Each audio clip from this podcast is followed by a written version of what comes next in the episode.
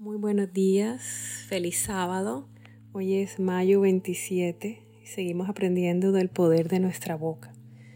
Romanos 4, 17, 18. Como está escrito, te he puesto por padre de muchas gentes, delante de Dios a quien creyó, el cual da vida a los muertos y llama las cosas que no son como si fuesen.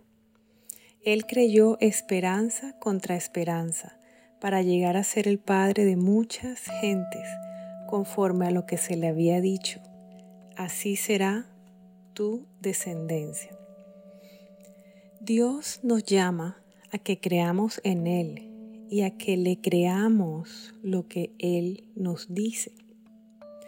Abraham le creyó al Dios que puede dar vida al que está muerto el Dios que llama las cosas que no son como si fueran, porque ya Él sabe que serán. Ese es nuestro Dios.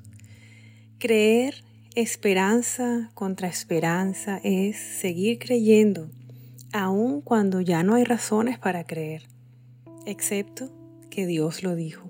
Por tanto, será. Nosotros también estamos llamados a llamar las cosas que no son como si fueran.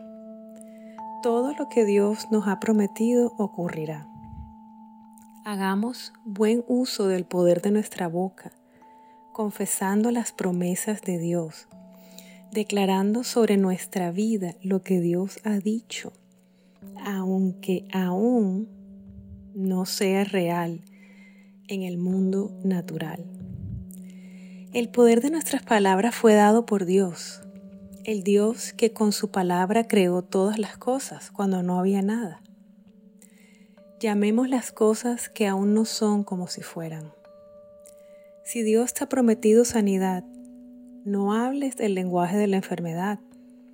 Habla de tu cuerpo ya sanado, de acuerdo a la promesa. Si Dios te ha prometido puertas abiertas y abundancia, no maldigas tu situación financiera, no te quejes.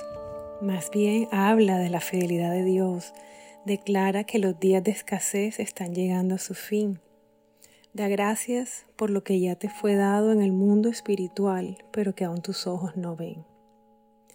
Si Dios te ha prometido que tu familia será restaurada, no maldigas a tu esposo, no maldigas a tu esposa, no hables mal de tus hijos, no le hables mal a tus hijos, bendice.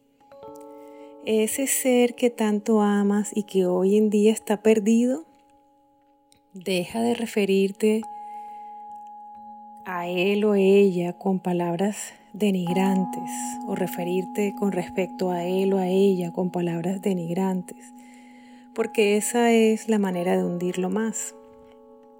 Cambia tus palabras por palabras proféticas. Refiérete a él o a ella como aquel cuya vida será un gran testimonio del poder de Dios, aquel que será usado por Dios para sanar a otros. A pesar de lo que tus ojos ven, declara con tu boca que tienes una familia sana y que serán de testimonio para muchos. Dios es todopoderoso y más que suficiente para cumplir lo que promete. Nosotros tenemos que creerle y comenzar a llamar las cosas que no son como si fueran. Oremos. Gracias Señor porque me estás enseñando a ser sabio y astuto para administrar el poder que me has dado.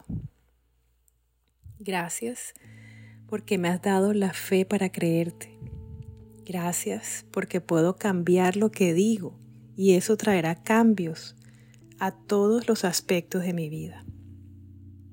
Gracias por tus promesas y gracias porque puedo comenzar a llamar las cosas que no son como si fueran. Amén. Y como reto de este día, te pregunto, ¿qué promesas Dios te ha dado y aún no se han manifestado en el mundo natural? Escríbelas.